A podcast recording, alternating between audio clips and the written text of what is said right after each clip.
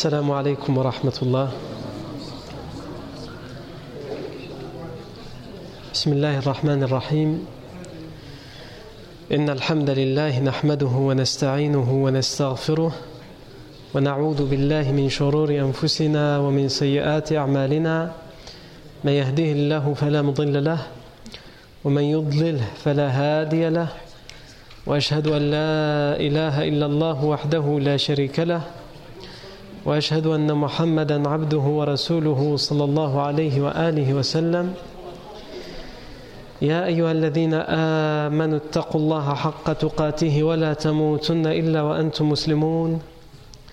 يا أيها الناس اتقوا ربكم الذي خلقكم من نفس واحدة وخلق منها زوجها وبث منهما رجالا كثيرا ونساء. واتقوا الله الذي تساءلون به والأرحام. إن الله كان عليكم رقيبا. يا أيها الذين آمنوا اتقوا الله وقولوا قولا سديدا. يصلح لكم أعمالكم ويغفر لكم ذنوبكم. ومن يطع الله ورسوله فقد فاز فوزا عظيما.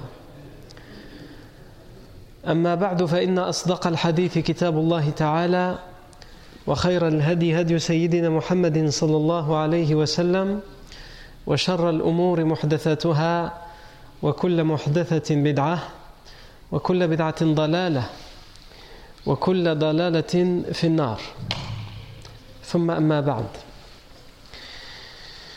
On revient donc à l'arrivée du prophète Mohammed sallallahu alayhi wa sallam Al-Madina.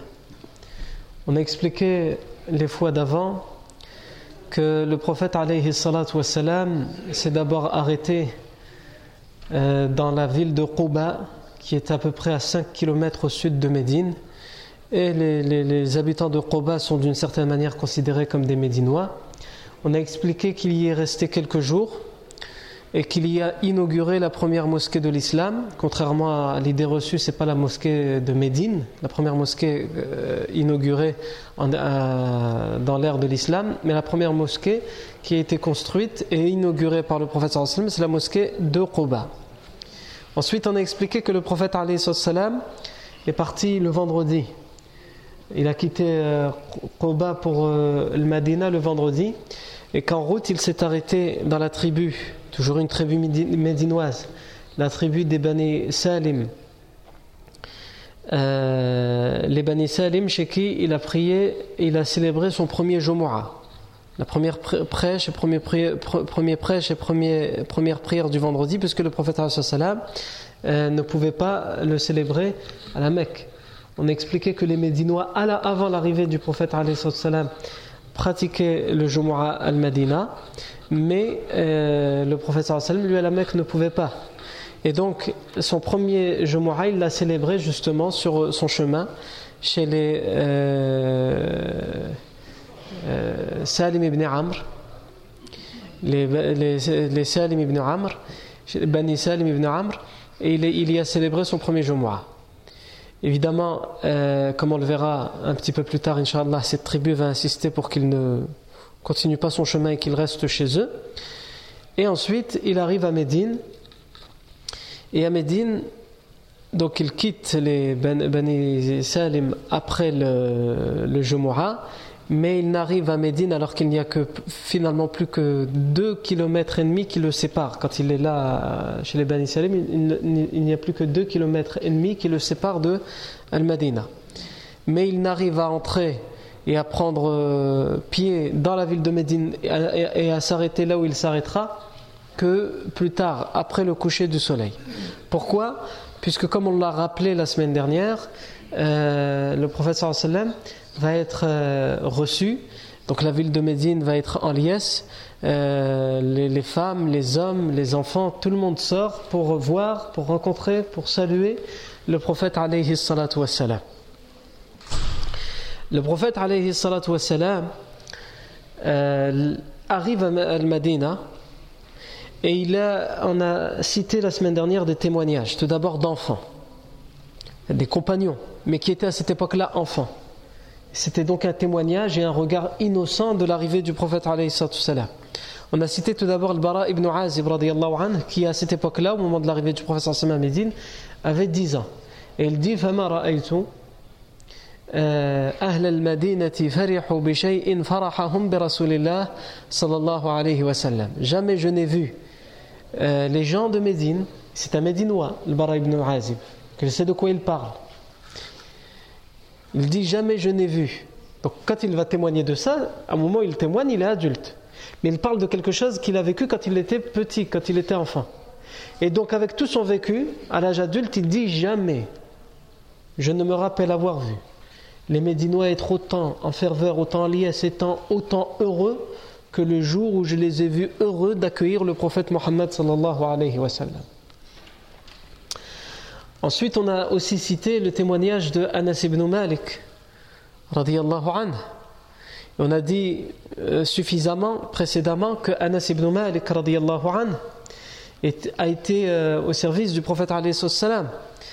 Et lui aussi, à cette époque-là, il avait 10 ans. Anas ibn Malik va citer des rimes chantonnées ou entonnées par les fillettes de la tribu des Bani Najjar. Je vais revenir plus tard sur la tribu des Bani Najjar, puisque c'est là que le professeur Hassan s'arrêtera définitivement pour y résider. Les, fillettes de Bani Najjar diront, entre autres, dans ce qui nous est cité par Anas ibn Malik, euh,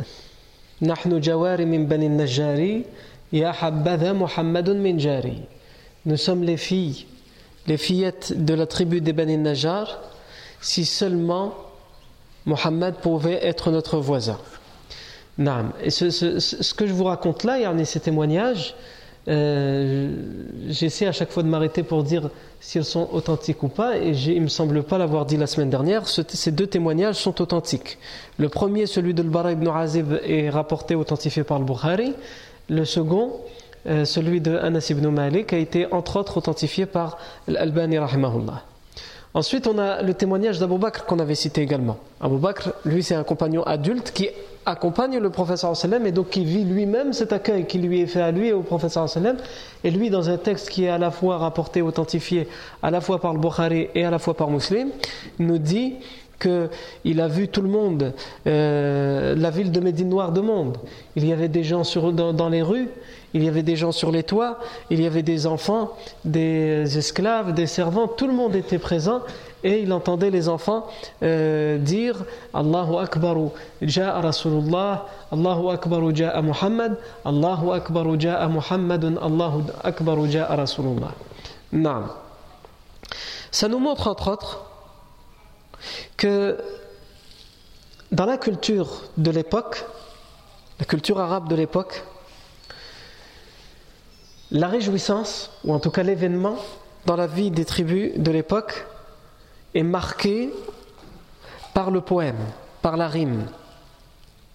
Les gens, on, dit, on a souvent tendance à dire que, et c'est vrai, que les gens de l'époque étaient illettrés, ils ne savaient ni lire ni écrire. Pour la plupart, c'était le cas. Mais ça n'empêche que malgré leur illettrisme, ils étaient de grands littéraires. C'est-à-dire qu'on avait à l'époque des gens qui étaient totalement illettrés, mais qui, de mémoire et de manière orale, étaient capables d'être euh, dans l'éloquence et dans euh, euh, le verbe. Ils avaient le verbe. Donc on le voit avec ces fillettes, il y en a pour marquer l'événement, c'est une habitude, ça fait partie de leur culture. Hein, ils accueillent le professeur Salm à travers le poème. Et d'ailleurs, ça va, ça va se répéter, le professeur Salm aura des compagnons qui seront connus pour être ses poètes à lui. Non. Entre autres, Abdullah ibn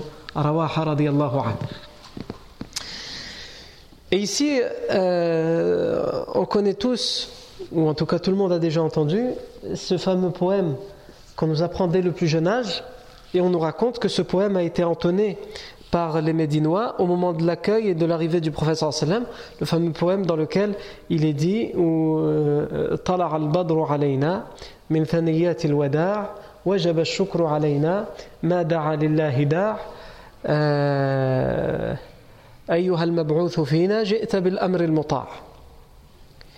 donc il y a des textes qui nous parlent de ça. Non. Ces textes, j'en ai brièvement parlé, mais on va revenir d'abord sur ça avant de, revenir sur les textes en question, sont-ils authentiques ou non, puisqu'il y a divergence entre les savants, en l'occurrence ici. C'est pour mettre en évidence encore une fois cette euh, façon chez les tribus à l'époque de marquer un événement de réjouissance. Ou un événement tout court. À l'époque, quand on, voulait marquer un événement, on le marquait à travers les, rimes, à travers la poésie. C'est ce qu'ils faisaient. C'est comme ça qu'on se rappelait aussi de l'histoire des tribus. On se rappelait de l'histoire des, tribus, ce qui s'était passé dans les civilisations d'avant, en, en récitant des poèmes qu'on avait appris. Et dans le poème, on racontait ce qui s'était passé, la guerre, qui avait gagné, etc. Non. Même le malheur, parce que là on parle de la réjouissance, mais même le malheur est marqué chez les tribus arabes à travers le poème, la poésie, à travers la rime. Ici, ce texte qu'on a cité, Tala'a al-Badru alayna, qu'est-ce que ça veut dire? Tala'a al-Badru alayna. Euh, c'est euh, donc euh, c'est pour dire monter, mais c'est pour annoncer l'arrivée d'une certaine manière. De qui? Al-Badr. En arabe, Al-Badr, ça veut dire la lune, mais pas n'importe quelle lune. La lune lorsqu'elle est pleine. Les nuits de pleine lune, quand la lune elle est pleine et qu'elle est, euh, éclatante de, blancheur et qu'elle illumine la nuit, hein, donc pas un croissant, quand elle est pleine et qu'elle illumine toute la nuit, on appelle ça en arabe Al-Badr. En français, tu dis la lune. Qu'elle soit un croissant, qu'elle soit pleine, tu dis la lune. En arabe, il y a des noms hein, pour le croissant, al-hilal. Quand elle est pleine, on l'appelle al-badr. Et quand on va la citer de manière générale, on dit al-qamar. Al-badr, donc, c'est pour citer euh, la, lune quand elle, est, pleine, quand elle est éclatante de blancheur, comme on l'a dit. Et donc, le prophète sallallahu ici est comparé à quoi? À cette pleine lune. al-badru alayna. La, pleine lune est arrivée à nous. Pourquoi? Parce que le prophète sallallahu c'est la lumière. Il est venu les sortir des ténèbres vers la lumière, des ténèbres de l'égarement vers la lumière de la guidée. Donc ils utilisent cette comparaison.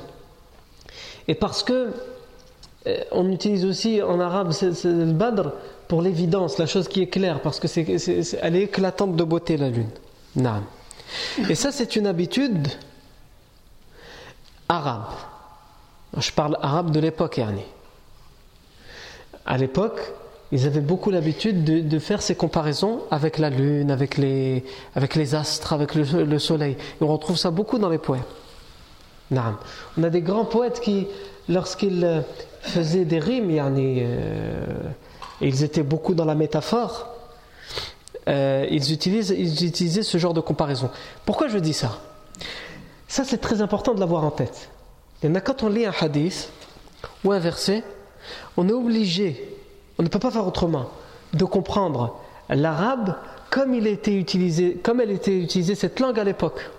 la langue arabe qui est utilisée aujourd'hui, même l'arabe littéraire, n'est plus utilisée forcément de la même manière qu'elle l'était utilisée avant. Donc il y a certains, certains mots qui avaient une teneur, un certain sens, en fonction du contexte littéraire qui ne prend plus forcément tout son sens dans notre parler d'aujourd'hui.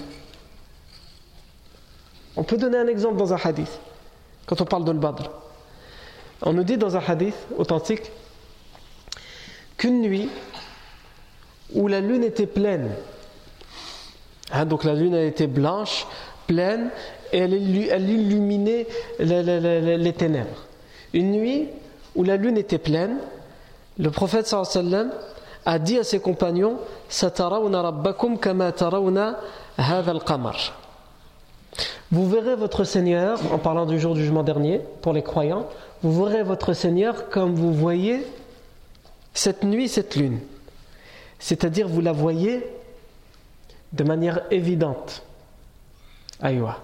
Et ici, certaines sectes qui ont, des, euh, dérivé dans la aqidah, dans la croyance, et qui considèrent que c'est une erreur de penser que les croyants pourront voir Allah Azzawajal le jour du jugement dernier, il dit, ils mettent en doute ce hadith. Comment Ils disent, le hadith ici, si on le prend tel quel, ça veut dire qu'on compare Allah Azzawajal à la lune. Et on peut pas faire, c'est une grave erreur dans la croyance que de faire de l'anthropomorphisme, c'est-à-dire que de comparer Allah Azzawajal à quelque chose parmi sa création. Et ici, en réalité, ça démontre le fait que, comme je, vous l'ai expliqué il y a quelques minutes, qu'ils ne prennent pas le contexte littéraire. Ici, la comparaison n'est pas faite entre Allah et la lune, mais la comparaison elle est faite entre notre vision d'Allah demain avec notre vision de la lune aujourd'hui. C'est notre vision qui est comparée, pas du tout Allah. C'est-à-dire, comme vous pouvez voir la lune aujourd'hui, qui est éclatante, de beauté, etc. Pourtant, normalement, si tu regardes euh, quelque chose d'extrêmement lumineux, comme le soleil par exemple, essaye de, quand il est là et caché par aucun nuage, ouvre tes yeux, regarde-le, tu vas pas vas pas réussir, sauf si tu veux t'aveugler. Aïwa. Eh bien, c'est ça que le professeur Hassan dit dans ce hadith. La lune, pourtant, vous arrivez à la voir malgré le fait qu'elle illumine les ténèbres. Le noir, elle arrive à l'illuminer. C'est la nuit, c'est obscur, et elle arrive à l'illuminer. Et vous arrivez pourtant à, voir cette lune. Et le soleil lui-même, pendant la journée, il n'y a pas de ténèbres, vous n'arrivez pas à le faire. C'est dans ce sens-là. Vous n'arrivez pas à, le voir. Et bien Allah Azzawajal, évidemment, c'est Allah Azzawajal est bien plus éclatant que tout cela. Il n'est nullement comparable à tout cela. Et bien, comme vous voyez comme vous arrivez à voir la lune aujourd'hui, vous pourrez voir Allah Azzawajal demain, le jour du jugement dernier. Donc c'est dans, ce sens métaphorique et dans cette, comparaison, ou en tout cas dans la, comparaison, elle a lieu ici entre la vision de l'homme aujourd'hui et demain, et non pas euh, Allah, entre Allah Azzawajal et la lune. Et ça nous fait dire que, comme je vous l'ai dit tout à l'heure, ça, c'est pour ça que les savants nous disent, pour comprendre le Coran et la il faut d'abord comprendre la langue le verbe. D'ailleurs, une des conditions pour euh, pratiquer convenablement le tafsir, en dehors du fait qu'il faut connaître le Coran, qu'il faut connaître ce que les compagnons ont dit à propos du Coran, qu'il faut connaître la sunna, etc., etc., qu'il faut connaître la, grammaire, la conjugaison, la langue arabe, ils mettent aussi qu'il faut connaître la poésie arabe, et en particulier celle de l'époque, parce que c'est celle-là qui délimitait le, le lexique de l'époque par rapport à ce Badr dont on a parlé, la, pleine lune est arrivée à nous, hein. elle s'est levée devant nous en parlant de l'arrivée du prophète. On a par exemple un, grand poète qui s'appelait le Mutanabbi, qui, euh, lorsque, pendant la, dynastie, le califat des Abbassides, lorsqu'il y avait le règne de euh, Saif dawla l'empire byzantin, a envoyé un messager. Et vous savez, à l'époque, quand le calife envoyait un messager, ou que l'empire byzantin ou perse ou peu importe envoyait un messager, il fallait devant le messager en faire plus que d'habitude. Pour que le messager, quand il retourne chez lui, auprès de son empereur ou de son roi, il rapporte ce qu'il a vu, qu'il a été épaté, etc. Et les califes de l'époque pratiquaient ça. Il a dans la dynastie des Omeyyades, dans la dynastie des Abbasides. Et ici, en l'occurrence, c'était Saif al-Dawla. Et donc, ce poète, le Mutanabbi, était présent au moment où euh, le, message et l'ambassadeur byzantin a été accueilli par euh, Saif al-Dawla. Et il décrit la scène en deux vers. Qu'est-ce qu'il dit? Euh,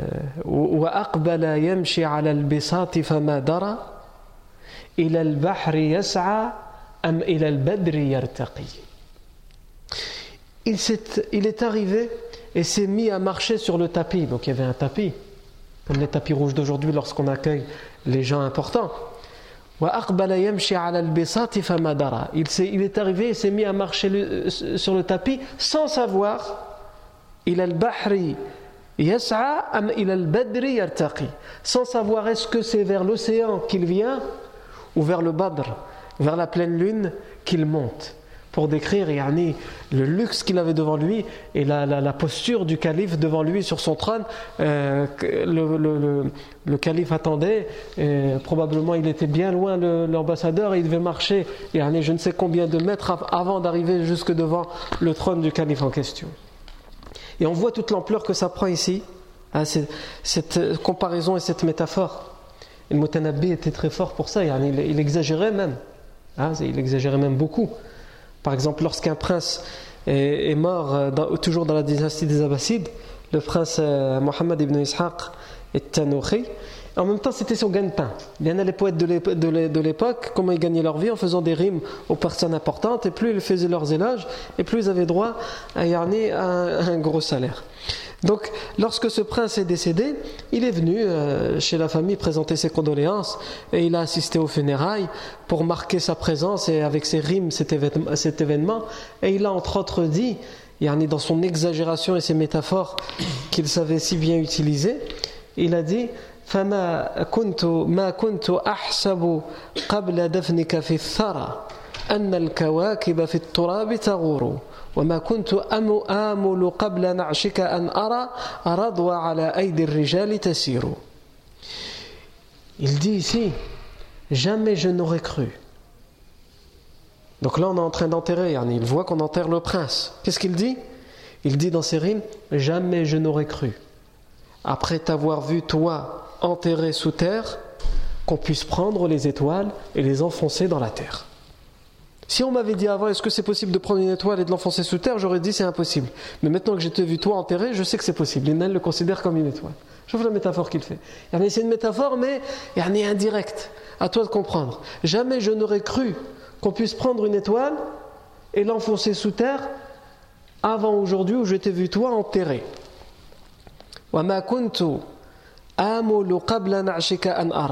Et jamais je n'aurais pu penser avant ton cercueil Enfin, avant c'était nage, c'est pas un cercueil en vérité, c'est, vous savez, le genre de lit mortuaire sur lequel on transportait le corps, puisqu'on la sunna en islam, c'est d'enterrer dans le linceul sans, sans cercueil.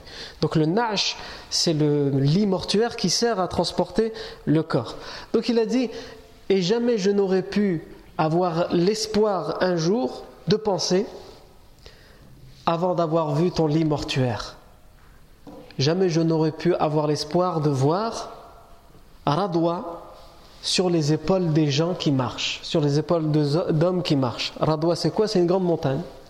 C'est comme si on disait jamais je n'aurais pu voir les Alpes sur euh, transportées sur les épaules des hommes, pour le, comparer à la montagne. Et ici, on voit a toute la splendeur de, de, de, ces gens qui, certes, dans certains cas, dépassaient les limites, comme celui-ci, mais c'est parce qu'ils étaient dans l'exagération. La métaphore est toujours une exagération. Et en réalité, il est rare de savoir pratiquer le poème sans exagération. Un poète est obligé d'exagérer et d'être dans la métaphore. Et ce, terme de, pour revenir au fait que je vous disais les astres, le badr, la pleine lune, il faut bien comprendre ce contexte littéraire pour comprendre ces rimes qu'on dit Tala al-badru alayna. Comme euh, un poète aussi qui s'appelait Qais ibn al-Malouh, euh, qui disait أنيري مكان البدر إن أفل البدر وقومي مقام الشمس ما استأخر الفجر Il dit, en s'adressant apparemment à quelqu'un de féminin, en fait, parce qu'il s'adresse à une femme. Et il dit Toi, illumine comme le fait le Badr, comme le fait la pleine lune. Illumine comme le fait la pleine lune lorsque la lune ne veut pas apparaître. Lorsqu'il n'y a pas la lune, dans la nuit, toi remplace-la. Parce que euh, avec ta beauté, c'est ce qu'il dit à cette femme, avec ta beauté, tu peux illuminer la nuit. Et il y avait parmi eux des romantiques aussi. Et il, est dans la deuxième rime, qu'est-ce qu'il dit? Et prends la place du soleil si le matin ne veut pas se lever. Tu es capable de prendre la place du soleil. Tu sais ce que tu dois dire à ton épouse maintenant quand tu rentres à la maison. Sauf que cet homme, Qais ibn al-Malou, avait un surnom. Ce poète, il avait un surnom. C'était, on l'a surnommé Majnoun ou Leila. Le fou de Leila. Pourquoi? Parce que justement, il était tombé amoureux d'une femme qui se nommait Leila. Donc c'est quelqu'un qui a vécu pendant la période de l'islam. Qui, qui est né euh, en l'an 24 euh, de l'Égypte. Euh, Qais ibn al-Malouh est tombé malade. On dit tombé amoureux, en vérité, il est tombé malade. Il y a quelqu'un qui, qui prétend aimer une personne à, un point où euh, il ne voit plus rien d'autre dans la vie que cette personne-là, c'est une maladie. La passion est devenue une maladie.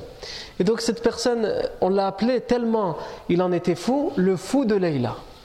Elle s'appelait Leïla al-Amiriya, c'est le fou de Leïla.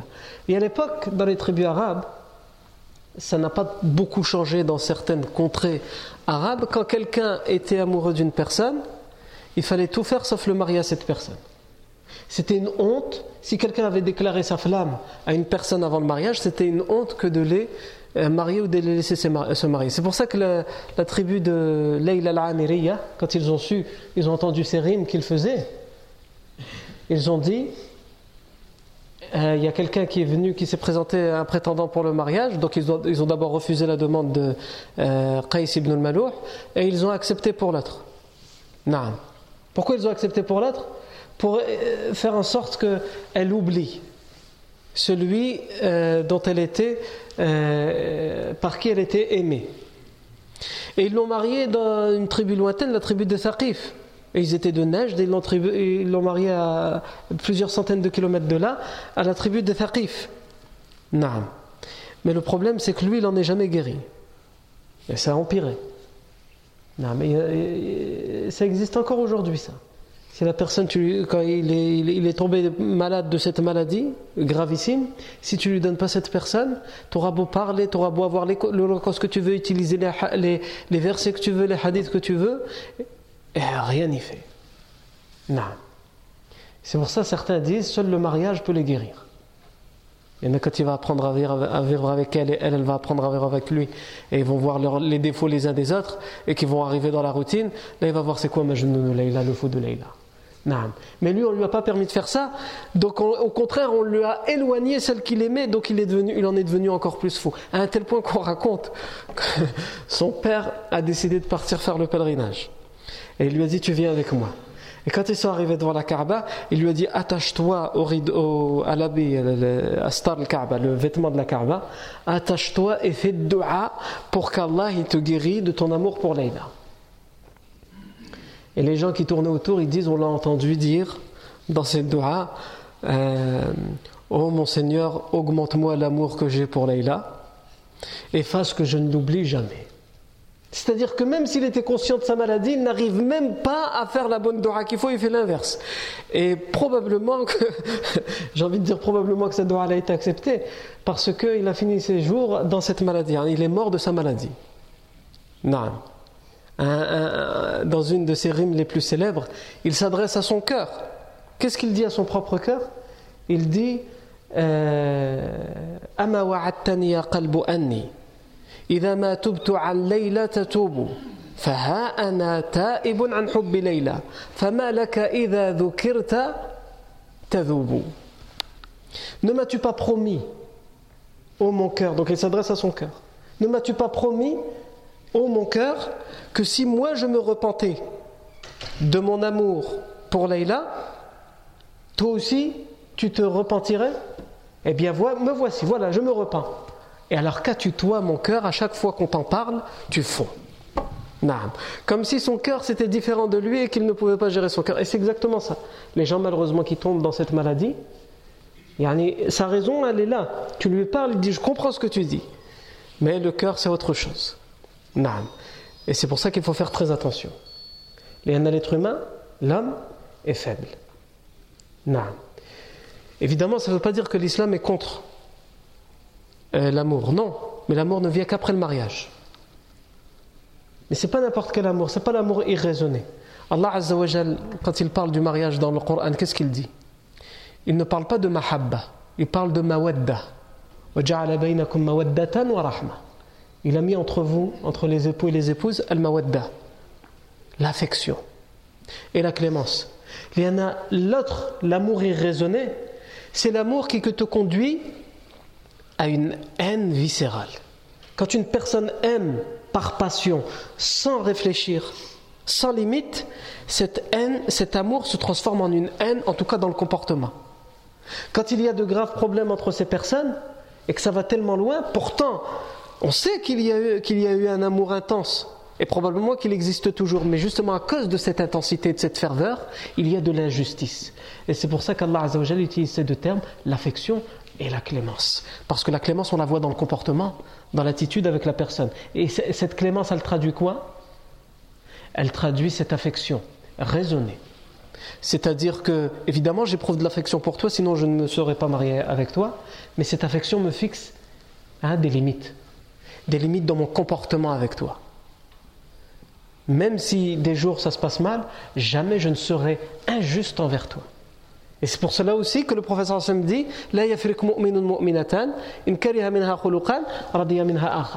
Qu'aucun croyant ne méprise aucune croyante. Et là, il parle des, couples. Qu'aucun mari ne méprise aucune épouse d'une certaine manière. Car s'il déteste en elle un caractère, il en aimera forcément un autre. Non. Qais ibn al-Malouh, pour terminer avec lui, on l'a retrouvé euh, errant, euh, il errait euh, à l'extérieur de sa tribu et on l'a retrouvé mort à l'extérieur de sa tribu. Naam. On raconte qu'une femme savait qu'il vivait, euh, qu'il vagabondait à l'extérieur de la tribu parce qu'il n'osait plus regarder les gens. Tout le monde parlait de lui. Et lui, il savait qu'il était touché par cette maladie, il n'arrivait pas à s'en défaire. Et il, continuait à faire des poèmes, à n'en plus finir. Une femme, elle euh, posait à manger euh, sur une vallée et chaque jour, elle venait récupérer le récipient, ils étaient vides. Donc elle savait que c'était Qais qui passait par là. Et justement, elle le posait à manger pour lui parce qu'elle se dit, elle avait, elle avait pitié pour lui, elle se dit, il est malade, hein, d'une grave maladie, pire que le cancer. Et donc, il n'y a personne pour, euh, pour lui donner, pour lui faire la cuisine, etc. Il était en soins palliatifs du cœur. Et donc, euh, elle, euh, elle lui déposait à manger. Un jour, elle est revenue le lendemain, elle a vu que l'assiette n'a pas été touchée. Elle a prévenu euh, sa tribu, sa famille, ils sont partis chercher, ils l'ont trouvé mort. Ils ont même trouvé des rimes écrites à côté de lui. Euh, il, est mort dans son chagrin, comme on dit. Non. Il avait même, euh, dans une autre rime, il décrivait lui-même sa folie en disant Amurru ala diyari diyara dhal jidara wa dhal jidara je passe à côté des maisons, et en est la maison où habitait sa, sa dulcinée, mais elle n'y était plus puisqu'elle a été mariée de force. Je passe à côté des maisons et j'embrasse tel mur et tel mur. Ce n'est pas les murs que j'aime, mais les personnes qui ont habité dans ces murs. Donc lui-même parle de sa folie à ce point-là. Tout ça pour dire quoi? Et je me suis euh, étalé, éloigné. Tout ça pour dire que dans la langue arabe, en particulier le Badr, la pleine lune, est utilisé dans ce, dans ce sens métaphorique. Donc je reviens à ces vers qui ont été dits, ou en tout cas on prétend qu'ils ont été dits au moment où le prophète est arrivé à Medina. Tala al badru alayna. La, la, pleine lune est montée devant nous, elle est arrivée devant nous. Min thaniyat al-wada' Elle est arrivée depuis thaniyat al-wada' Qu'est-ce que c'est thaniyat al-wada' Thaniya dans la langue arabe, ça veut dire il y en a un sentier dans la montagne. Le thaniya, c'est ce qu'on appelle un sentier dans la montagne. Al-wada' ça veut dire les adieux, faire, les adieux. Le sentier des adieux. En fait, il y avait un chemin qu'on appelait le chemin des adieux. Les gens, ils l'appelaient comme ça parce que c'était à la sortie de Médine. Quand les gens partaient en voyage, c'était là qu'ils faisaient leurs adieux, donc on l'a surnommé comme ça cet endroit-là, Thaniyat al-Wada'. Cependant, le problème qu'on a ici, c'est que la plupart des historiens nous disent que Thaniyat al-Wada' se trouve au nord de Médine les routes qui partent vers le Cham, c'est-à-dire vers euh, la Jordanie, la Syrie actuelle. Mais le prophète sallam, il n'est pas arrivé du Cham, il est arrivé du sud, il est arrivé de la Mecque. Donc on a ce problème-là dans ce poème, je vais y revenir. Naam. Wajab shukru alayna ma da'a lillahi da'. Wajab shukru alayna. Cette deuxième rime, elle nous dit quoi? Il nous est obligatoire d'être reconnaissant et de remercier. Les Médinois disent il nous est obligatoire de, remercier Allah et d'être reconnaissant. Pourquoi? Parce qu'on a l'honneur d'accueillir le prophète Mohammed. Ils reconnaissent cette grande faveur et ce grand privilège qu'Allah leur fait en les, ayant choisis pour qu'ils puissent accueillir le prophète Mohammed. Il nous est obligatoire d'être reconnaissant envers Allah tant que et quelqu'un puisse invoquer. C'est-à-dire, tant qu'il y ait des vivants, on doit être reconnaissant envers Allah Azza wa Naam. Ou toi qui nous a été envoyé, tu es venu avec l'affaire qui va être yani, obéie. On obéira à tout ce que tu nous diras. Non seulement ils le reconnaissent, ils sont reconnaissants pour, ce, pour cette faveur, et ils disent tout de suite nous t'obéirons. Ici, ces rimes ont été, comme on a dit, euh, rapportés dans des textes. Mais comme on a dit, le premier problème qu'on trouve dans ce texte, c'est que Saniyat al-Wada', selon les historiens, elle est au nord. Alors certains historiens, comme euh, Mansour Fouri, euh, prétendent qu'il y avait deux Saniyat al-Wada', deux sentiers des adieux, un au nord et un au sud. Non. De toute façon, ce qui nous intéresse, nous, c'est de savoir si le texte est authentique ou pas. Et pour savoir s'il l'est ou non, il faut retourner à la chaîne de transmission.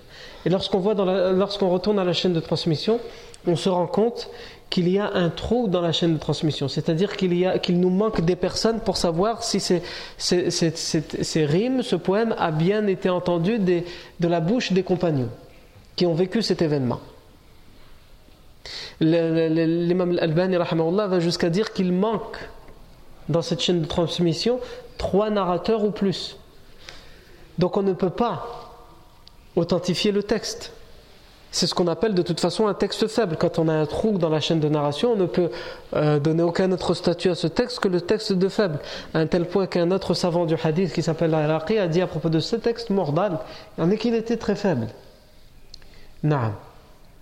Mais certains savants ont tenté de donner une explication, comme Ibn al-Qayyim dans son ouvrage Zad al-Ma'ad, où lui dit que ce texte a probablement existé, ces rimes ont probablement été chantonnées et entonnées par les Médinois à l'arrivée du professeur sallam, mais pas lorsqu'il est arrivé de la Mecque, mais plutôt lorsqu'il est revenu de la bataille de Tabouk, puisqu'il était parti à la bataille de Tabouk vers euh, le nord, et qu'il est revenu par Taniyat al-Wada, et que c'est à ce moment-là que euh, ces rimes ont été euh, entonnées.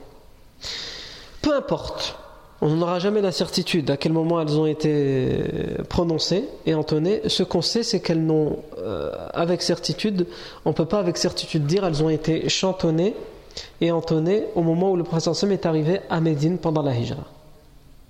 Puisque le texte n'est pas authentique et c'est important de le dire parce que euh, malheureusement le seul, le seul témoignage qu'on connaît de l'arrivée du prophète Sam à Médine, c'est celui-ci. C'est le seul qu'on apprend. Et tous ceux que je vous ai cités la semaine dernière qui sont eux dans le Bukhari et Muslim, donc qui sont authentiques, on ne les cite pas, on ne les apprend pas. Comme Nahnu banatun min bani najari, Nahnu jawarin min bani najari, Ya habbada Muhammadun min jari. Comme Allahu akbar ja'a Rasulullah, Allahu akbar ja'a Muhammad, Allahu akbar ja'a Muhammadun, Allahu akbar ja'a Rasulullah. Non. Et la première rime qu'on devrait connaître, elle nous a été rapportée par qui Comme on a dit, par Anas ibn Malik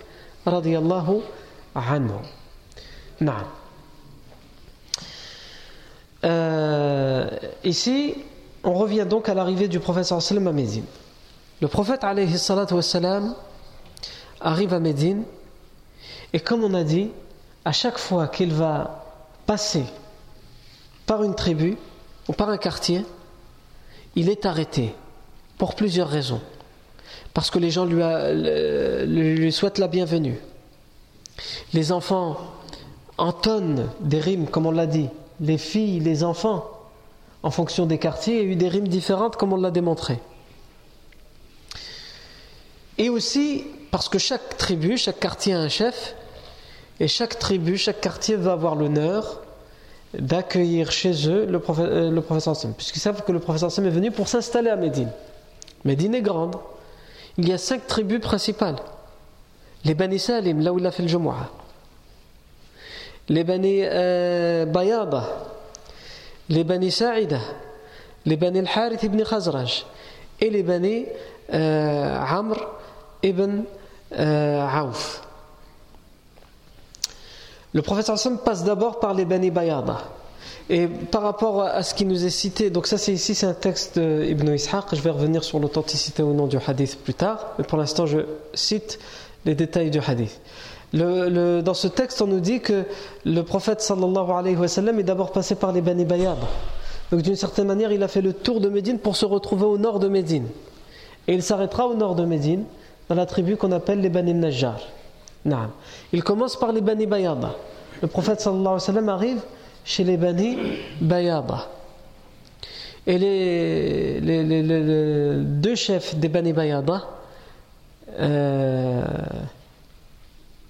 Abbas ibn Ubadah ibn Nadla, et l'autre j'ai oublié son nom, à la hal, sortent pour accueillir le prophète alayhi salatu wassalam. Et ils lui disent Halumma ilayna ya Rasulallah.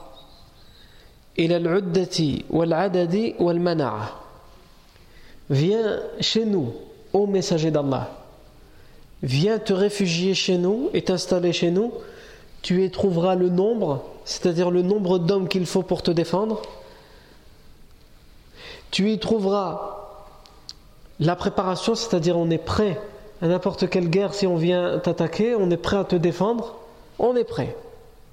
Et on a les armes qu'il faut. Wal mana'a, c'est-à-dire, et tu trouveras chez nous la protection. Et ici, le professeur sallam va dire, dans certaines versions, Puisqu'ils arrêtent la chamelle, le professeur sallam dit Laissez la chamelle, elle a des ordres. Elle suit des ordres. Laissez-la. C'est pas vous qui devez l'arrêter. Elle, elle sait où elle doit s'arrêter. Dans une autre version, il dit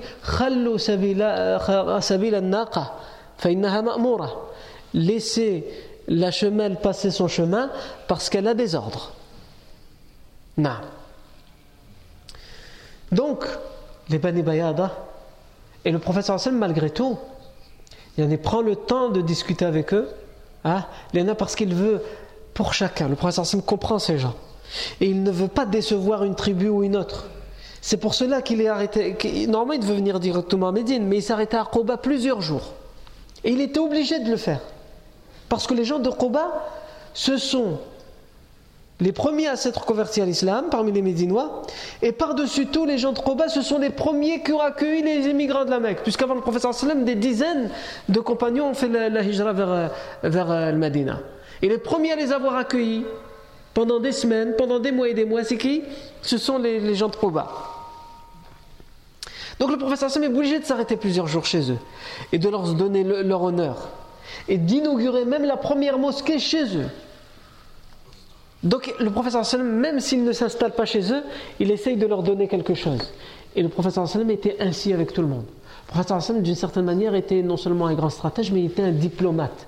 Il faisait toujours attention au ressenti des gens.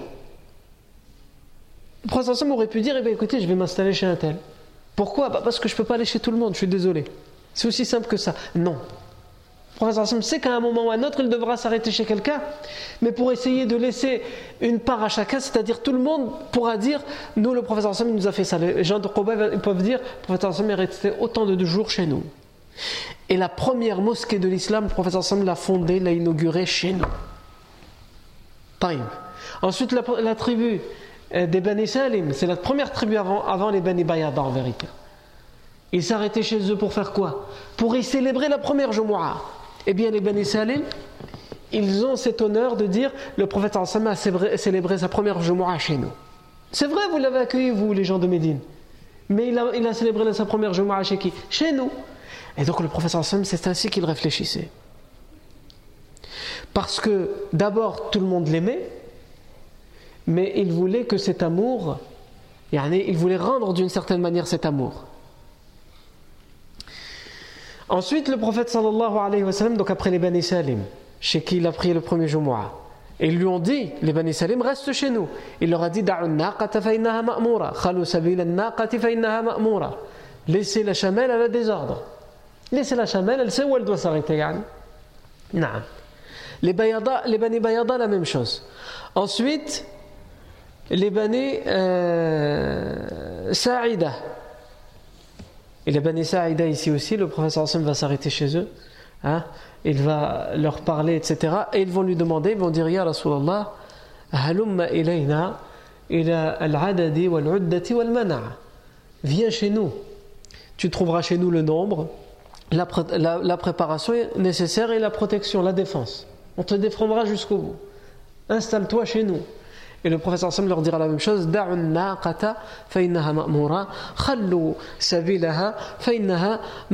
Laissez la chamelle à la désordre. Ensuite, après les Bani Sa'ida, il y a les Bani Al-Harith ibn al-Khazraj. Le sallam s'arrête chez les Bani Al-Harith ibn al-Khazraj.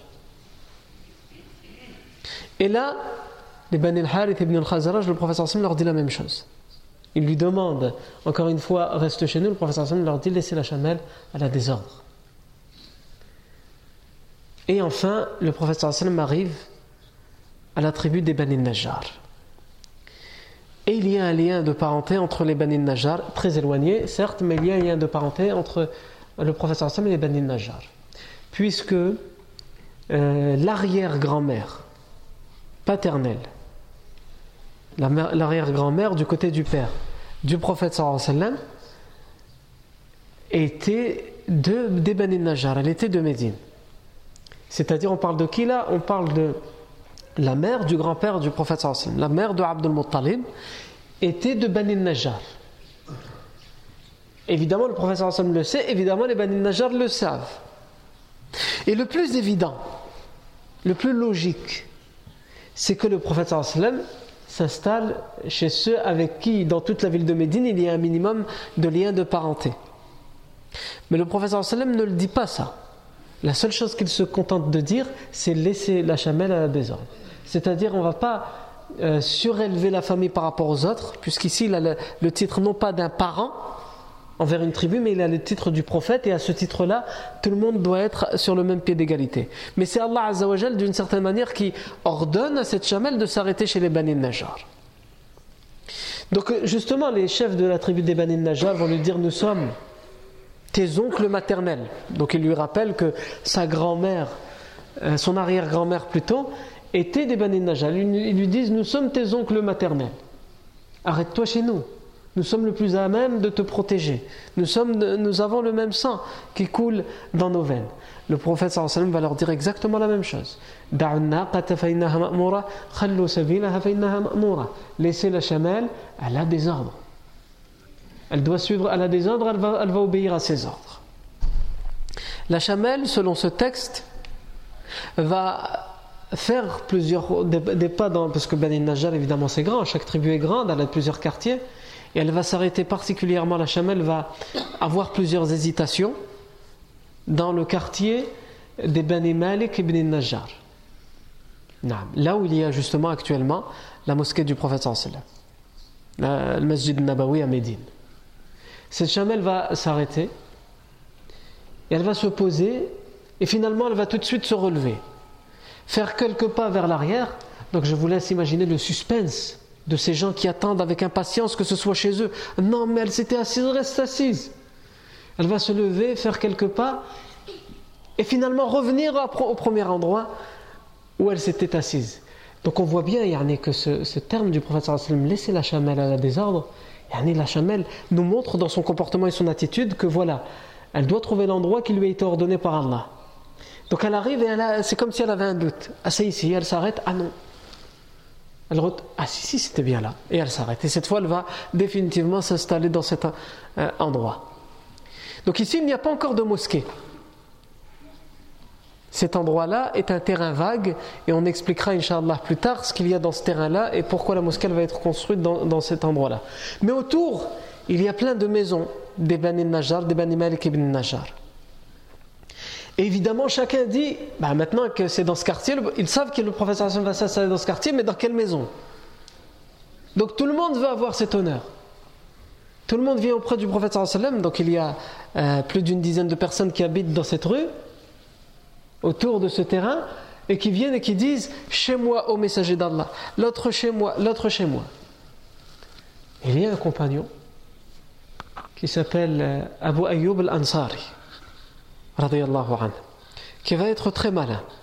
Pendant que tout le monde vient voir le professeur Sam et insiste pour que le professeur Sam aille chez eux, Abu Ayyub al-Ansari va avoir une idée de génie qui va lui permettre euh, finalement d'imposer au professeur Sam de venir chez lui. Quelle est cette idée? Ça, c'est ce que nous verrons la fois prochaine. Bidnillahi tabarak wa ta'ala. Barakallahu fikum pour votre attention. Subhanakallahu wa bihamdik. Ashhadu an la ilaha illa ant. Nastaghfiruka wa natubu ilayk.